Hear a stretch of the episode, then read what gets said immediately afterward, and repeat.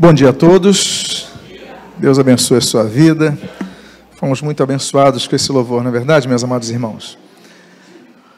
Hoje nós vamos trazer um estudo a respeito do tema que está em tela: horóscopo, signos e astrologia à luz da Bíblia.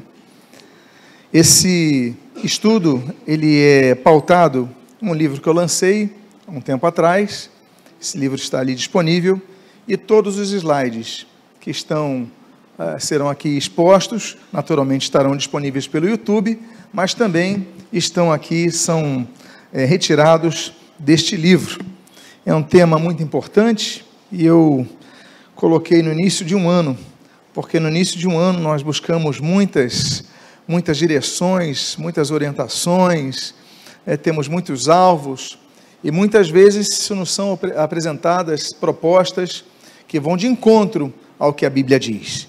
E infelizmente, nós percebemos que parte daqueles que se dizem cristãos, eles, hora ou outra, consultam horóscopos, o que para nós, que somos nascidos na igreja, isso sempre foi inaceitável. Mas nós vemos uma geração de pessoas que o fazem, muitas vezes porque lhe falta, naturalmente, conhecimento e não apenas temor ao que está escrito na Bíblia.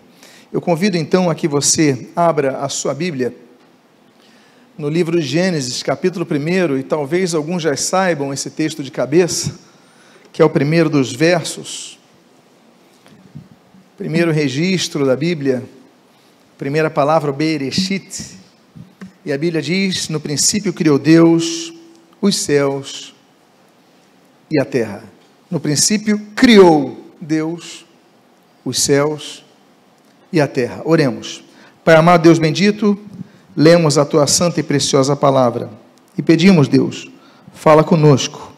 Fala conosco nessa série de estudos, para que sejamos, pela tua palavra, clarificados, instruídos e muitos, Pai, sejam despertados diante da realidade espiritual com a qual se engessaram.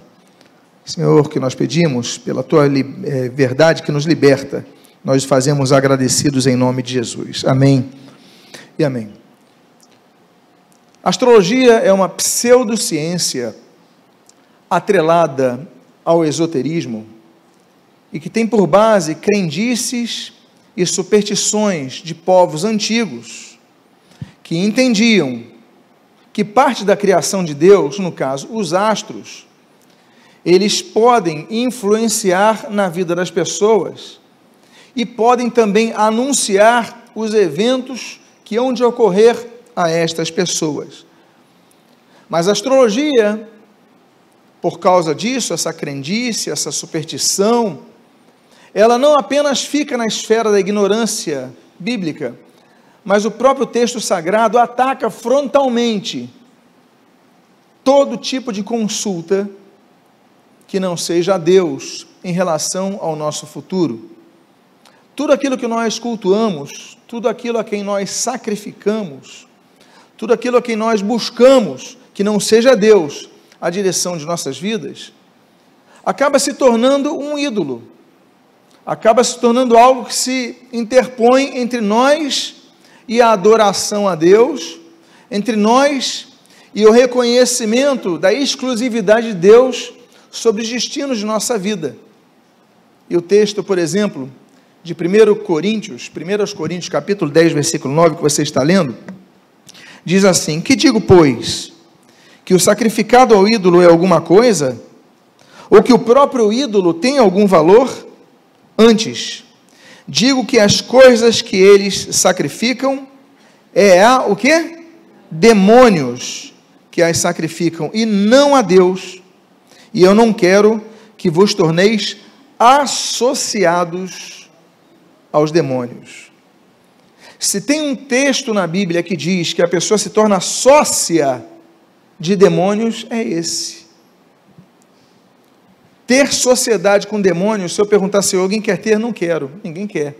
Mas todos aqueles a quem nós sacrificamos, a quem nós buscamos direção, a quem nós, quando nós cultuamos um ídolo, atrás deles, ao redor deles, envolto a esse, esse sentido da idolatria, está o mesmo espírito de Satanás quando quis receber o culto a Deus, de Deus, de, devido a Deus, quando quis receber a adoração que era exclusiva a Deus, e por causa disso ele foi precipitado dos céus. Então, meus amados irmãos, nós temos que ter duas, dois, dois conhecimentos a respeito da astrologia. Primeiro, ela é inútil, totalmente ilógica, sem nenhuma base bíblica em relação aos seus efeitos. Mas ao mesmo tempo que nós tramitaremos em relação à sua inutilidade, nós falaremos da sua nocividade, porque em termos espirituais ela traz malefícios. E o que nós vamos tratar então nestas manhãs, desses dois próximos domingos, deixa do próximo, nós falaremos a respeito disto. Temos que entender que são quatro, quatro letras que diferenciam a ciência da pseudociência. A ciência é a astronomia e a pseudociência é a astrologia. E aí nós temos astron, né, que significa estrela, e nomos, que significa lei ou regra. Nomos é lei, daí vem deuteronômio, né, leis secundária, é, anomia, né, não, não, eles não têm, não, não se pautam em regras, né? são pessoas, enfim, tudo que tem nomos é lei, regra, coisas que são muito definidas.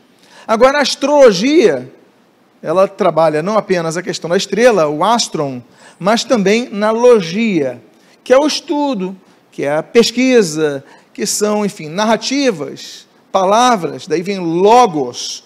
Tá? Então, mas isso não é algo comprovado. Então nós temos que diferenciar astronomia, ciência, astrologia, pseudociência. Pois bem,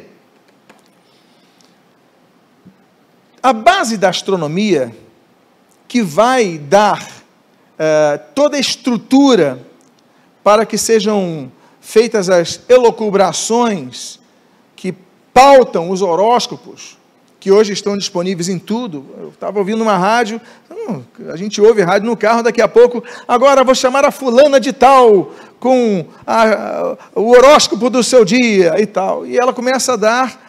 Falei, gente, no caso do, do mês que eu nasci, porque ela falou, os nascidos entre o dia tal e o dia tal. Eu falei, totalmente o oposto do que eu vivi naquele dia. Eu gravei aqui, eu falei, quero ver que você vai cumprir totalmente o oposto. Hoje o dia vai ser para isso. É ilógico. Claro que vai acertar em alguns casos. Em outros vai bater na trave e em outros vai ficar totalmente fora. Por quê? Porque não é uma ciência, é uma pseudociência. Então, mas qual é a base disso? A base disso são os cultos animistas e são os cultos politeístas. Animismo, aquilo que nós colocamos o ânimo, né? o ânimos. Então, é o culto ao sol, o culto à lua, o culto à árvore, o culto a, a uma pedra específica. A, e o politeísmo, uma série de divindades que são cultuadas, que vão aí surgindo nas mitologias. Então, isso vai além da ciência. Mas como é que começa tudo isso? Vivemos hoje numa época urbana. As, as sociedades hoje elas se margeiam quanto às suas decisões, quanto às suas comunicações, né, os grandes jornais, os grandes meios de telecomunicação, estão todos em grandes centros urbanos. Mas naquela época, na antiguidade, não era assim. Ainda que não houvesse a tecnologia que nós temos hoje, mas as sociedades eram mais agropecuárias. Eram muito, mas as comunicações, saíam das pessoas que estavam no meio da agronomia, da agricultura. Da... Então elas dependiam muito, muito, da percepção dos céus. Porque elas sabiam, por exemplo, que no verão podia haver seca, o sol era mais intenso. Algumas, algumas de, suas, de suas culturas elas não floresceriam, não dariam fruto no verão, no verão, assim como no inverno. Em algumas regiões, o inverno, por ser muito, muito forte, também não ajudariam. Então, eles tinham que ter uma percepção das épocas do ano, do período que tem mais calor, do período que tem mais frio. É, o período, por exemplo, o sol mais intenso, mais chance de queimadas, mais chance daquelas palhas secas elas virarem fogo. Então, mais prejuízos. Então, eles temiam o fator do sol. Então, eles começam a oferecer sacrifícios ao sol. E em muitas culturas, não estou até apenas no Oriente Médio, Estou no Oriente é, próximo, estou no Oriente distante, estou no Extremo Oriente, estou também nas culturas incas, as maias. É, nós temos então vários é, cultos ao sol, pedindo ao sol que tenha complacência, tenha misericórdia, que não haja tantos incêndios, é, que a colheita seja boa, porque as sociedades eram assim. Nós temos um outro aspecto também da lua, a lua influenciando as marés. A verdade eu não sei aqui quantos pescam, mas ah, não, camarão, hoje é dia de, vai dar mais camarão porque eles vão subir mais, não é isso? Os fitoplânctons então estão mais, mais sobem mais, dá para os peixes vêm mais à, à, à tona para você pescar, é mais fácil de pescar. Então as marés facilitam, é, mas não só apenas no mar. Até aqueles que estudam os leões, por exemplo, sabem que depois da lua cheia, os leões atacam mais à noite. Porque na lua cheia, aí tem fatores aí que são, claro, num dia que não esteja nublado, né, está mais claro. Então os animais, eles conseguem perceber a chegada do, do leão e fugir. O leão não tem tanto sucesso na lua cheia. Então ele fica mais fraco, ele fica. E nos dias seguintes da lua cheia, quando então vai ficando menos clara, a menos claridade, o leão está mais faminto, está com mais necessidade de comer, e os animais não estão chegando tão bem, ele come mais. Então as pessoas, olha, não é período para a gente sair na floresta nesse período. Então, há situações que naturalmente os astros, por uma questão até lógica, elas mudam e as culturas e as sociedades elas vão vendo, então elas começam a oferecer oferendas de maneira e aí é o animismo, né? Então eles vão oferecendo oferendas ao sol, oferendas à lua, e aí vai se passando o tempo e começam então a dar nomes a isso.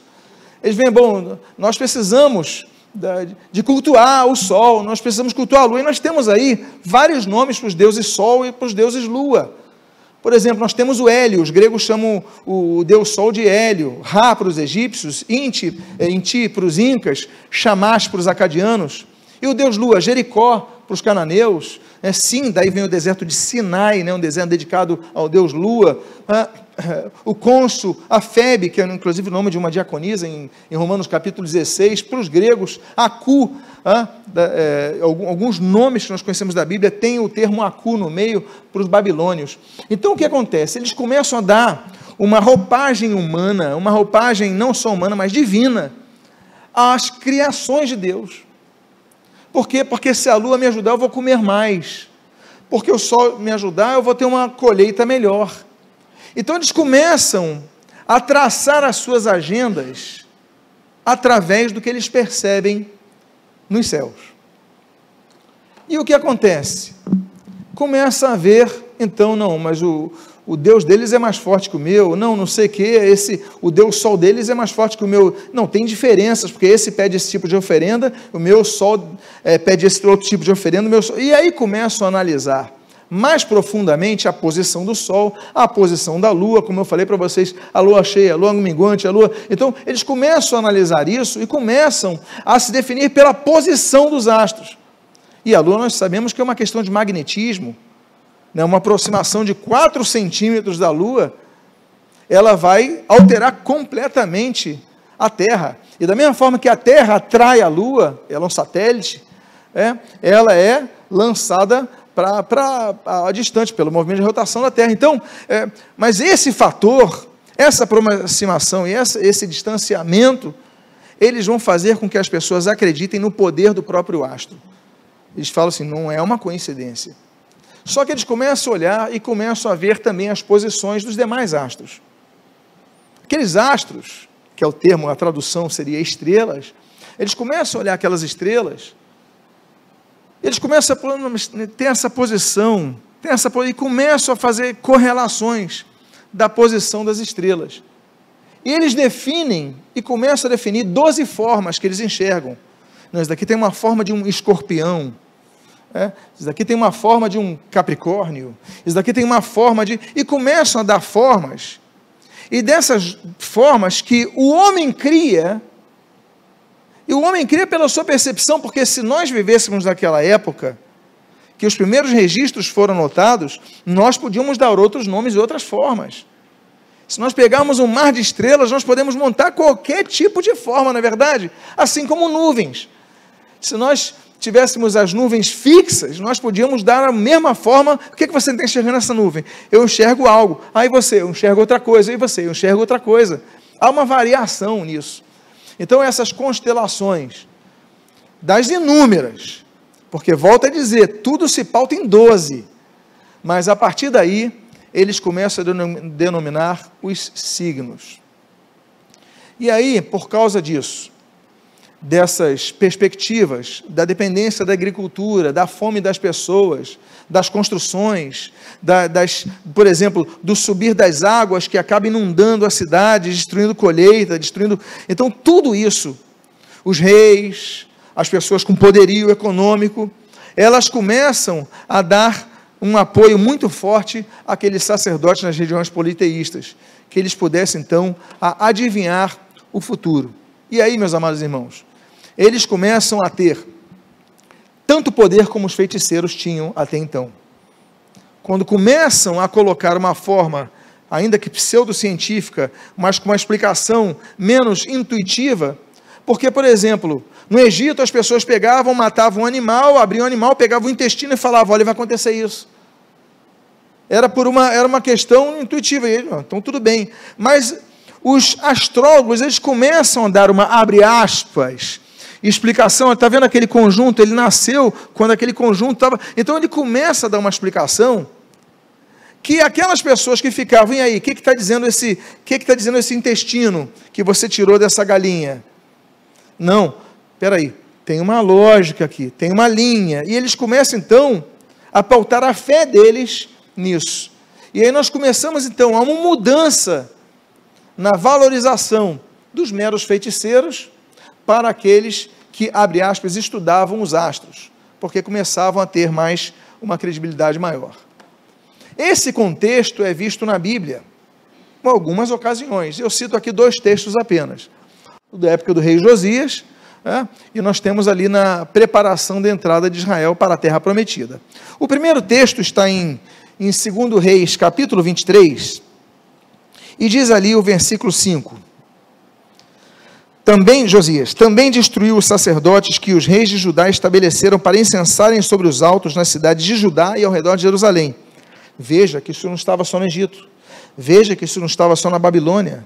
Veja que isso, isso estava em Israel, na própria Jerusalém, no povo que já tinha ocupado a terra prometida, que já tinha as leis de Deus.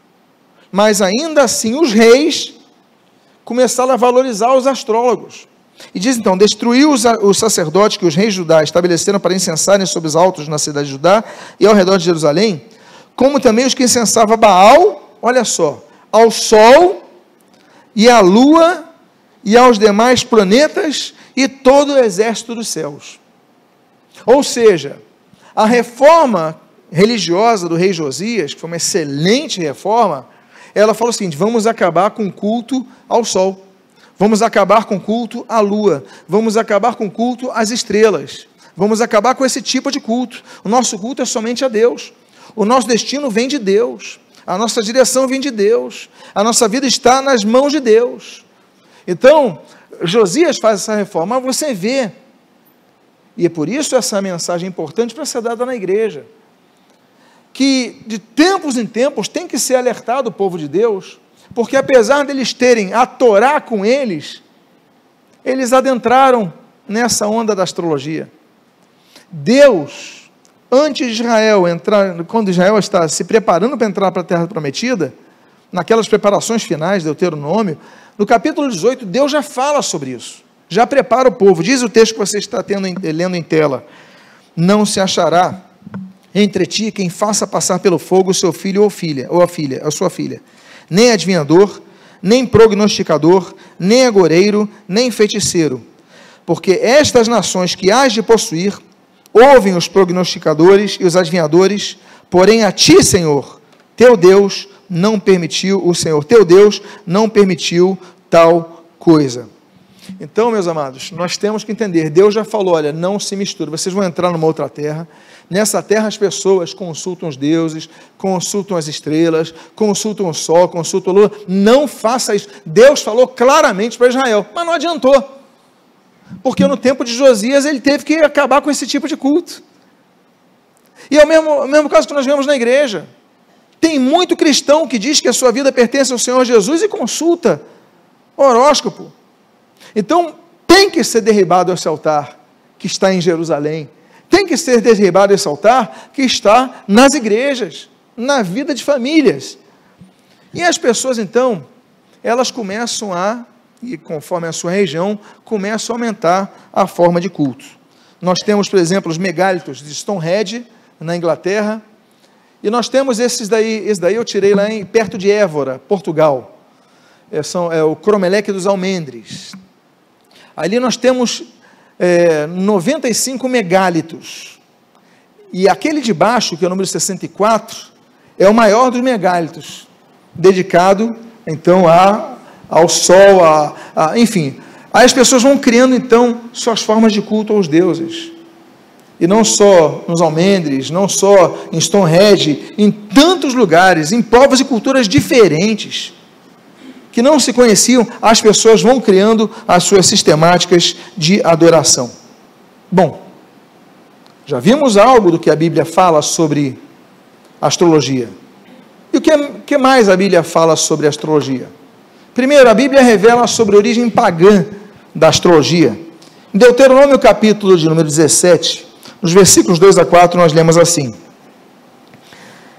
Quando no meio de ti, em alguma das tuas cidades, que te dá o Senhor teu Deus, ou seja, a terra prometida, se achar algum homem ou mulher que proceda mal aos olhos do Senhor, teu Deus, transgredindo a sua aliança, que vai e sirva outros deuses e os adore, ou ao sol, olha só, ou à lua, ou a todo exército do céu, que eu não ordenei, e te seja denunciado e o ouvires, então indagarás bem. E eis que, sendo verdade certo, que se faz tal abominação em Israel. Deus falou: olha, se tiver, você vai entrar numa terra que o pessoal cultua sol, lua estrelas. O pessoal busca proteção, procura o destino no sol, lua e estrelas. Olha, se você entra lá, e você encontrar alguma, alguma pessoa que faça assim, no meio do povo de Israel, avisa isso, é abominação ao Senhor. Você está vendo então como esse tipo de consulta não tem apenas o seu lado inútil quanto à sua efetividade, mas tem o seu lado nocivo em relação à espiritualidade? Deus chama de abominável os que fazem isso. Outro texto, Jeremias capítulo 10, nós lemos o seguinte: eu não coloquei aí. Eu vou ler então o que está aqui. Assim diz o Senhor: Não aprendais o caminho dos gentios, nem vos espanteis com os sinais dos céus, porque com eles os gentios se atemorizam. Então, qualquer coisa que aconteça nos céus, os gentios, ah, eu vou, eu vou me basear nisso, eu vou, então, não se atemorizem como eles. Nós temos que buscar o Senhor, a solução do Senhor, a direção do Senhor. O nosso futuro é o Senhor que nos dá, pelo seu Espírito, através da sua palavra. Deus proíbe o seu povo de se seduzir pelos atos, cultuando. O próprio Deuteronômio, capítulo 4, versículo 19, diz: Guarda-te, não levantes os olhos para os céus, e, olha só que diz o texto: vendo o sol, a lua e as estrelas, a saber, todo o exército dos céus, sejas seduzido a inclinar-te perante eles e deis culto àqueles, coisas que o Senhor teu Deus repartiu a todos os povos debaixo dos céus. Então, volta, Deus mais uma vez enfatiza: a gente não vai se inclinar perante eles, a gente não vai adorar eles, não vai buscar direção a eles, são cria, criações de Deus, são inanimados, inanimados. E mais um texto, Deuteronômio 7. Bom, enfim, já, aliás, já citei o Deuteronômio 17 aqui. Agora, são vários danos os que nos promovem e os que promovem a, a, o horóscopo, por, por exemplo. Primeiro, os danos psicológicos. Você entra numa sugestão que te dá uma pessoa qualquer. Eu conversei com uma pessoa que fazia os horóscopos do jornal aqui do Rio de Janeiro chamado O Dia. Eu lembro que eu fui num retiro de carnaval, fiquei no quarto com aquele senhor, irmão Paulo. Ele falou: não, durante 20 anos eu trabalhei no Jornal Dia para fazer os horóscopos. uma, uma, lá no caderno B, sei lá, um caderno, tinha um Elias Orozco. Eu falei, como é que você fazia? E eu pensando, não, você então buscava uma direção, fazia. Eu falei, não, eu tinha um monte de coisa ali, eu pegava ali na minha caixinha, vai seis daqui. Eu falei, poxa, mas eu pensei que tinha algo mais, mais cerimonial. Eu falei, não, depende do dia, eu falava, vou botar isso daqui, vou botar aqui. Por isso que os jornais se contradizem. Por isso que eles se contradizem. Um fala, hoje o dia está bom para negócios, outro, hoje o dia não é bom para negócios. Aí você fala, e é a mesma cidade. Então, meus amados, agora, há pessoas que buscam realmente que, que, que um espírito caído vai dizer para ele. Mas os danos psicológicos são muito grandes. Porque a pessoa vai entrar numa sugestão de uma pessoa que fala na rádio, não é, faça negócio hoje, aí você deixa de ter uma oportunidade que podia gerar benefício à sua vida, à sua família. Você também podia, ao oposto, não, hoje é um dia que você é, vai ter um problema muito grande na sua família e tal, não sei o quê. Você já fica predisposto, eu vou ter problema na minha família. Você já é conduzido no seu psique para algumas questões que eles vão te induzir a fazer. Então, trazem danos psicológicos, trazem danos morais. Hoje é um dia bom para relacionamentos, novos relacionamentos. O cara é casado, a mulher é casada, mas ela crê que os achos estão induzindo ela a isso. Então, peraí, novos relacionamentos. Ou senão o sujeito está namorando com outra, então eu vou terminar porque eu vou começar um novo relacionamento. Então, danos morais, não tem, não importa se você cada um fala, você que é solteiro, vai ter um novo, fala você vai ter um novo relacionamento, e você não se importa com o seu estado, então eu vou me aventurar. Então causa prejuízos. Mas o pior de todos, como se houvesse prejuízo pior do que estes, é o prejuízo espiritual que causa. Naturalmente, meus amados irmãos, tem espíritos envolvidos com tudo isso. Eu fiz uma pesquisa, essa pesquisa que eu tenho é de, já tem tempo, de 1988. A convenção da Federação Americana de Astrologia aconteceu em Las Vegas naquela data, entre 4 e 8 de julho, e mostrou que de 10 astrólogos consultados, oito declararam que tinham um espírito guia. Você vê que a astrologia ela é combatida pelo cristianismo, frontalmente pela palavra de Deus. Então eles, não, então se é combatida frontalmente aqui, eu vou me pautar nos espíritos guias que estão me conduzindo. Que espíritos guias são esses? Nós só temos, segundo Jesus Cristo falou, um espírito guia, que é o Espírito Santo. Ele que guia os filhos de Deus, não é isso? Os que são nascidos de Deus é só o Espírito Santo, mas não, eu tenho outro espírito guia. Opa, é demônio. É anjo caído.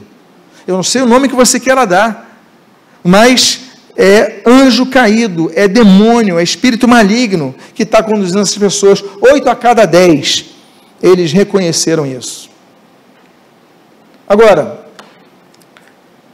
é importante dizer, volta, volta a falar, apesar de tudo, e nós vamos trabalhar a questão ilógica, irracional, absurda da, do, dos signos, da astrologia, me pergunta de qual é o seu signo.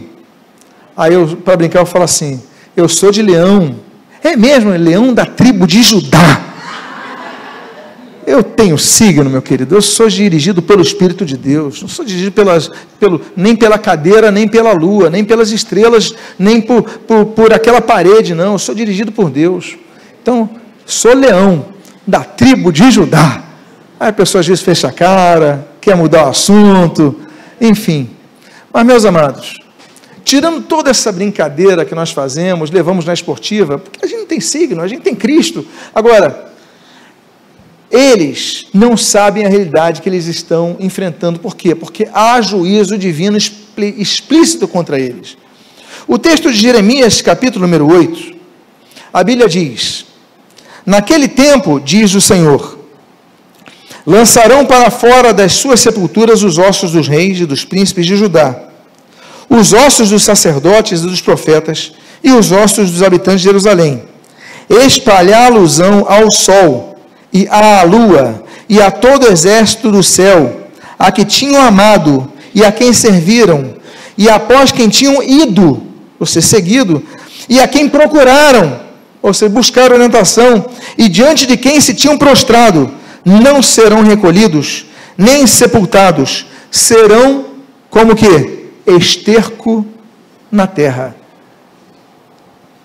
A profecia de Jeremias, ela fala que Deus, e quando fala disso, olha, vai pegar, vai tirar das sepulturas, jogar os seus, espalhar eles, aqueles que consultaram os astros, cultuaram o sol, lua, as estrelas, buscaram eles, buscaram direção a eles, foram dirigidos por eles. Olha, esses, esses ossos, eles vão ficar espalhados e eles não vão servir para nada senão como esterco da terra. Ou seja, é a coisa mais terrível em relação ao desprezo de Deus a esse tipo de gente. E você brincando de horóscopo, achando, porque grande parte dos cristãos acha que não tem problema nenhum, é só uma brincadeira. E a gente então começa a generalizar com a pior das coisas, que se chama passividade, aquilo que para Deus é abominável. Hoje em dia, nós vemos uma geração passiva, não é verdade? Nós somos passivos, o homossexualismo está aí. Está entrando em todas as séries, em todos os programas, tentando minar a nossa cabeça para aceitarmos isso como algo normal, quando a Bíblia diz que isso é abominação. E parte as gerações de cristãos que estão é, dando continuidade a essa segunda leva de ataques, ela está começando a aceitar com passividade isso não se sente mais é, constrangido com o que vê, não acha pecaminoso, não acha abominável, e nós estamos entrando nisso. E o pior, existem, abre aspas, igrejas de homossexuais. E nós achamos isso aceitável. Isso é um absurdo, porque isso é abominável. Continua sendo e continuará sendo. Agora, da mesma forma como o problema da passividade muitas vezes nos conduz a uma postura espiritual morna, é o que nós vemos é, nesse mesmo ano, a pesquisa Gallup, instituto muito conceituado em relação à pesquisa de mercado. Ele revelou que nos Estados Unidos, em 1988, 10% dos evangélicos consultavam horóscopo. 10%, mas não é 1% não. São 10% dos que se declaravam evangélicos consultavam horóscopo. Não temos essa pesquisa no Brasil, mas eu fico me perguntando se o parâmetro for no mínimo igual, que geração nós temos de crentes? Aí você vê no cinema, Aí você vai, a bruxinha boa, boa bruxinha, legal, simpática, não é verdade? E não faz nada demais, só quer o bem, mas é bruxinha boa. E a gente começa, tem, existem boas bruxinhas, existem bons demônios, existem bons, a gente começa a relativizar aquilo que é absoluto. O que a Bíblia declara que é absoluto, que é abominação, que é pecado, que é erro, que faz mal. Mas nós somos, o que a Bíblia diz, não vos seduzais, nós somos seduzidos por isso. Então nós temos que nos indignar com estas coisas, porque a igreja, ela continua sendo, 1 Timóteo 3,15, coluna e baluarte da verdade. Há uma só verdade. João capítulo 14, versículo 6. Eu sou o caminho e a verdade e a vida, e ninguém vem ao Pai senão por mim, disse Jesus. Só uma verdade. E essa verdade, João 8, é a que nos liberta. Pois bem, devemos lembrar de duas coisas sobre o diabo. Três coisas. A Bíblia diz que ele é o sedutor de todos os povos. Ele seduz. Ele é inteligente. Ele não é burro como muitos cristãos pensam que ele é. Ele é inteligente. Tanto é que ele seduz. Além de inteligente e sedutor, o Senhor Jesus revela em João capítulo 8, versículo 44, que ele é o pai da mentira. Ele seduz os argumentos deles, dele são mentirosos. É, vocês, como dessa árvore, vocês vão ser como deuses. Já começa assim na proto-história. Nós temos então ali uma série de. A Bíblia nos recheia de oportunidades que Satanás oferece ao homem que são mentirosas. Porque Jesus falou: diabo é pai da mentira. E o Jesus, o Senhor Jesus, não apenas fala isso em João 8, mas dois capítulos depois, no versículo número 10 do capítulo 10, ele fala que o objetivo desse ladrão é somente um, é, quer dizer, é tríplice, mas um objetivo comum, destruição, matar, roubar e destruir. Matar quem tem vida, roubar quem, o que nós temos de valor, destruir o que nós construímos. É o tripé dele. Então muitas vezes você vai, vai aceitando, vai aceitando, vai aceitando, e daqui a pouco vai entrando. Devemos lembrar do que o apóstolo Paulo diz em 2 Coríntios capítulo 11, versículo 14 e 15. E não é de admirar, porque o próprio Satanás se transforma em anjo de luz, bruxinho bom, bruxinho legal. Olha o demoninho bonito ali, capetinha bacana, e você vai aceitando isso. Ele se transforma em anjo de luz. Não é muito, pois, que os seus próprios ministros se transformem em ministros de justiça. E o fim deles será conforme as suas obras. Devemos estar atentos para não sermos enganados. Eu não sei você, eu não gosto de ser enganado. Alguém aqui gosta? Então, se você não quiser ser enganado, aprenda a regra básica. Cuidado com os sorrisos, cuidado com as boas aparências, cuidado com as coisas que são muito facilitadas a você, porque muitas vezes isso é a sedução para o erro. Então, vem o sorrisinho, é que nem aquele vendedor, não compre esse carro daqui. Ele é modelo 52, motor perfeito. E aí você, ele dá o sorriso, você paga o que ele quer. Não seja enganado. Amém, querido? O Senhor Jesus fala dos falsos pastores, dos falsos mestres, dos lobos em forma, em, em pele de, de ovelha. Não seja enganados. A Bíblia já nos alerta sobre isso. Agora, você vai conversar, com, como eu conversei uma vez com uma pessoa que se dizia cristã, falou, não, mas está na Bíblia. Eu está na Bíblia, está na Bíblia. E tem pessoas que, para enganar aqueles que não têm o hábito saudável de ler e estudar a Bíblia diariamente, meditar nela dia e noite, sempre que possível, você lança um versículo fora do contexto e as pessoas vão embarcando. Eu entro em três aqui. Primeiro deles, os argumentos dos pretensos, eu diria pseudos cristãos que consultam os horóscopos. Aqui é que eles falam. Primeiro deles, a questão dos sinais dos céus. Eles citam esse texto que está aí, Gênesis 1,14, no versículo, na primeira parte na terceira parte do versículo. Diz assim: Disse também Deus: haja luzeiro nos firmamentos dos céus, três pontinhos, e continua depois e sejam eles para sinais. Se eu colocar isso, você fala: Uau, está na Bíblia. Eles vão ser os sinais para eu seguir, sinais da minha vida. Eles vão dar rumo na minha vida. O problema dessas pessoas é que eles se esquecem que os versículos continuam. Que o texto tem um contexto, mas que o próprio texto também tem continuação do texto. E se você olhar o contexto, você vai ver o objetivo disso. Mostra, e aí, que ele está falando dos sinais para as estações do, do, do tempo, né? inverno, verão, outono, primavera, e também para a divisão do dia, manhã, tarde e noite. Tanto é que o texto diz assim: Disse também Deus: haja luzeiros no firmamento dos céus, para fazerem, olha só o objetivo dos sinais do céu, para fazerem separação entre o dia e noite, e sejam eles para sinais. Olha, o que o cara recortou e colou aqui, sejam para sinais para fazer separação dia e noite. Então, o sol, a lua são sinais para a gente saber o que é dia e o que é noite. E sejam luzeiros do firmamento dos céus para iluminar a terra. O objetivo. E assim fez Deus os dois grandes luzeiros, o maior para governar o dia, o menor para governar a noite, e fez também as estrelas e, as, e os colocou, é, todos esses astros, no firmamento dos céus para iluminar a terra. Então o objetivo não é guiar a nossa vida. O objetivo é para que nós tenhamos uma perspectiva de tempo, uma perspectiva temporal. Né? Sabermos as estações do ano, para sabermos uh, o período do dia, só, e é isso aí que nós temos. Esses são os sinais, então não tira do contexto para a gente não. A segunda coisa que eles falam, é sobre os magos do Oriente.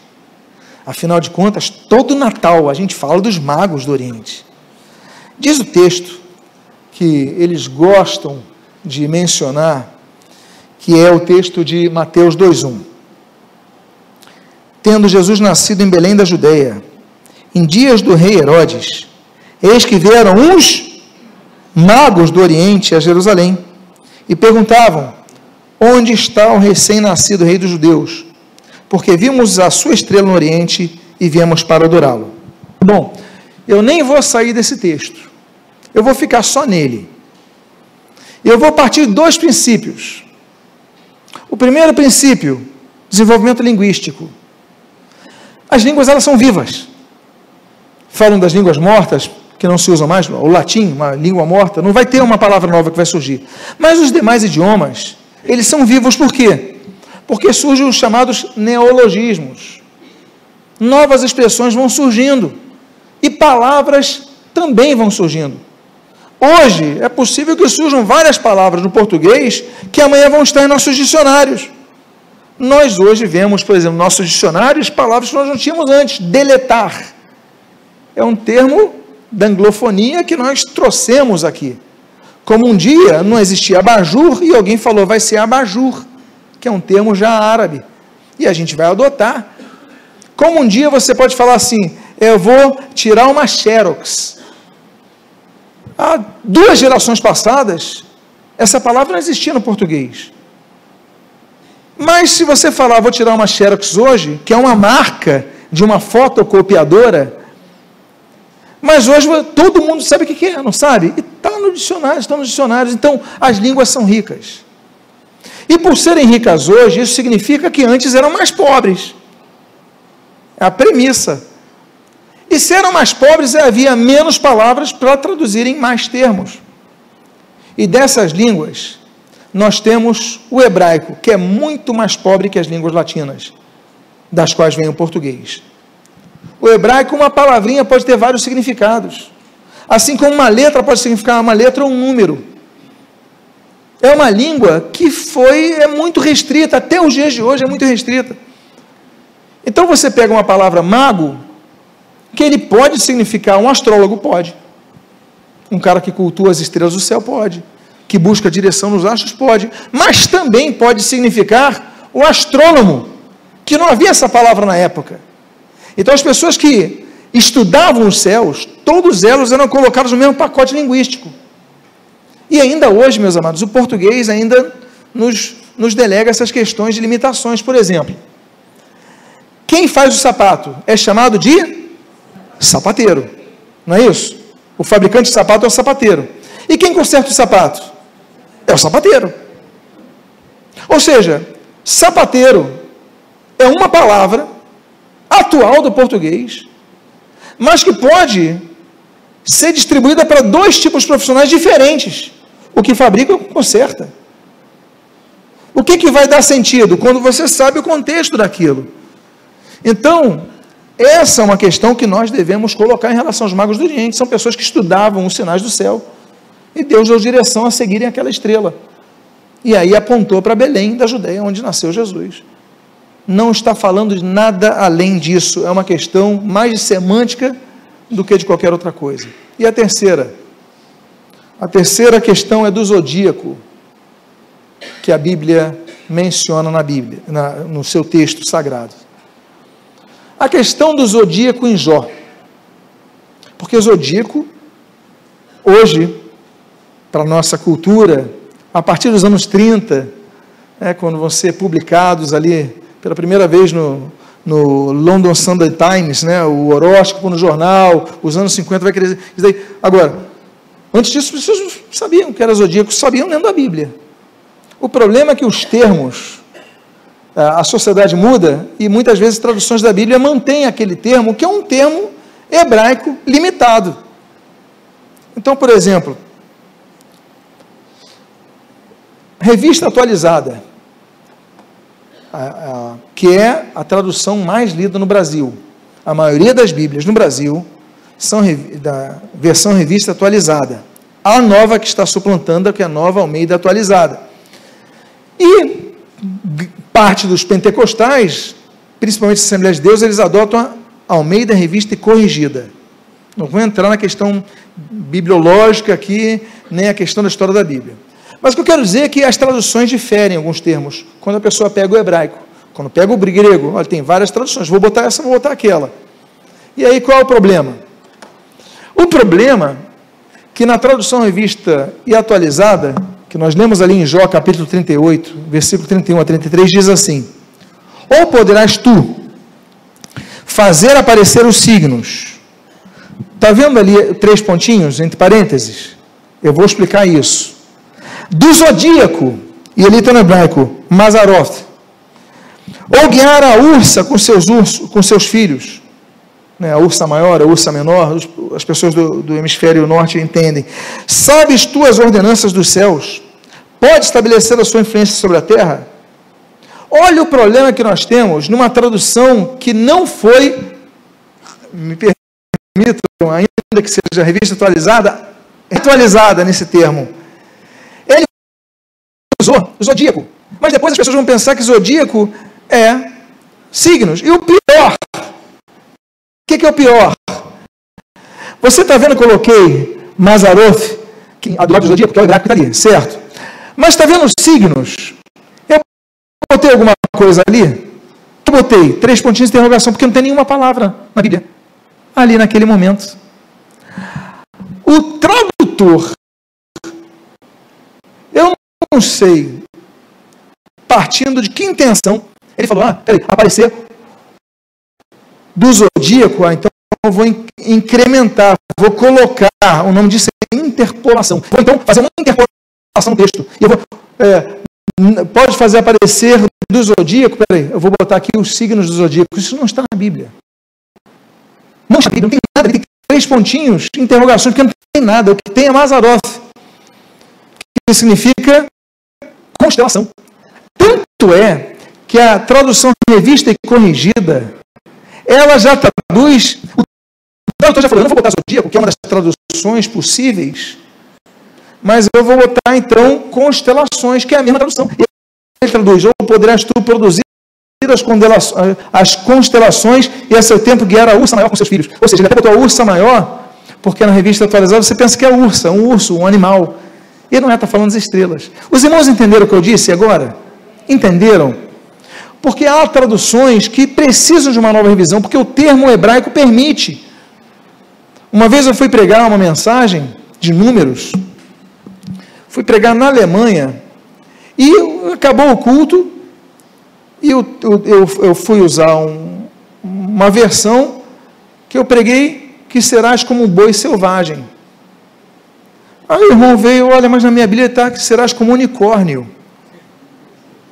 Por quê? A mesma palavra para boi selvagem, porque o termo hebraico, ele diferencia o boi doméstico de um boi selvagem, que para nós seria touro, que também era usado nas mitologias antigas, nas sociedades antigas, para unicórnio. Só que aquela versão traduzida como unicórnio, aí eu tive que explicar irmão, eu gastei 15 minutos para explicar ao irmão da pobreza dos termos hebraicos em relação ao leque de possíveis traduções e a escolha daquela comissão de tradução para botar o termo mais infeliz que podiam botar, unicórnio. Falei, é boi selvagem, porque tem outra palavra, boi doméstico e tal. Até explicar isso, é o mesmo caso. Não, meu irmão, Mazaroth significa zodíaco? Pode ser traduzido como zodíaco, mas pode ser traduzido como constelações, que é o caso. Então, meus amados irmãos, por hoje nós trabalhamos isso daqui. Avançamos bem. Eu tenho certeza que a partir de agora, quando você ouvir, quando você ler, você não vai aceitar isso assim. Você vai ficar atento. Por quê? Porque a Bíblia diz que isso é abominação, nos induz ao erro, nos causa danos. Claro, se lançarem 100, vão acertar 20, vão acertar 10, vão acertar 15. Mas e os 80 que podem acertar? Você se arriscaria a fazer parte de 10% de acertos se falarem algo que pode dar 90% de chance? Eu te pergunto: se houvesse uma empresa aérea que fizesse a ponte aérea Rio-São Paulo, e essa empresa aérea, ela tivesse a seguinte estatística, a cada 10 voos, o avião cai nove vezes. Mas olha, num voo ele chega em São Paulo. O preço é bom, é rápido. Só tem esse problema: a cada 10 voos, 9 caem. Você pegaria esse avião? Ué, mas ele acerta uma vez. Você pegaria esse avião? Nem que ele acerte uma vez? Então, meus amados, fiquem atentos a isso. Domingo que vem pela manhã, concluiremos esse estudo. Que Deus abençoe a nossa vida. Que você não se permita ser enganado por ninguém, fora da igreja, dentro da igreja, em lugar nenhum. E que você entenda que a tua vida está nas mãos de Deus e é Deus que dirige a sua vida. Vamos fazer uma oração, vamos ficar de pé, vamos orar ao Senhor. Pai amado Deus bendito, quando o Senhor Jesus diz, Mateus capítulo 22, versículo 29, errais não conhecendo as Escrituras nem o poder de Deus. Quando a tua palavra revela que o teu povo perece porque lhe falta o conhecimento. Pai amado, estamos adentrando tua palavra. A astrologia, o horóscopo, os signos, que tem enganado gerações, e de maneira sutil, de maneira passiva, tem sido aceita na igreja, nas famílias, Pai amado, que sejamos por Ti orientados pela Tua palavra, a não aceitarmos isso, porque nós sabemos que a origem disso, como nós lemos, lemos aqui, é o culto, ao culto às trevas, ao politeísmo, ao animismo, não ao culto ao Senhor, que tu proíbes, que tu condenas, que tu abominas. Pai amado, abençoa as nossas vidas. E que na continuação desse estudo, no próximo domingo, sejamos por ti alertados na continuação desta temática tão importante. E o que nós pedimos, nós o fazemos agradecidos em nome de Jesus. Amém? E me deu vontade de cantar uma canção, vamos adorar a Deus, porque essas pessoas buscam adorar aos anjos, adorar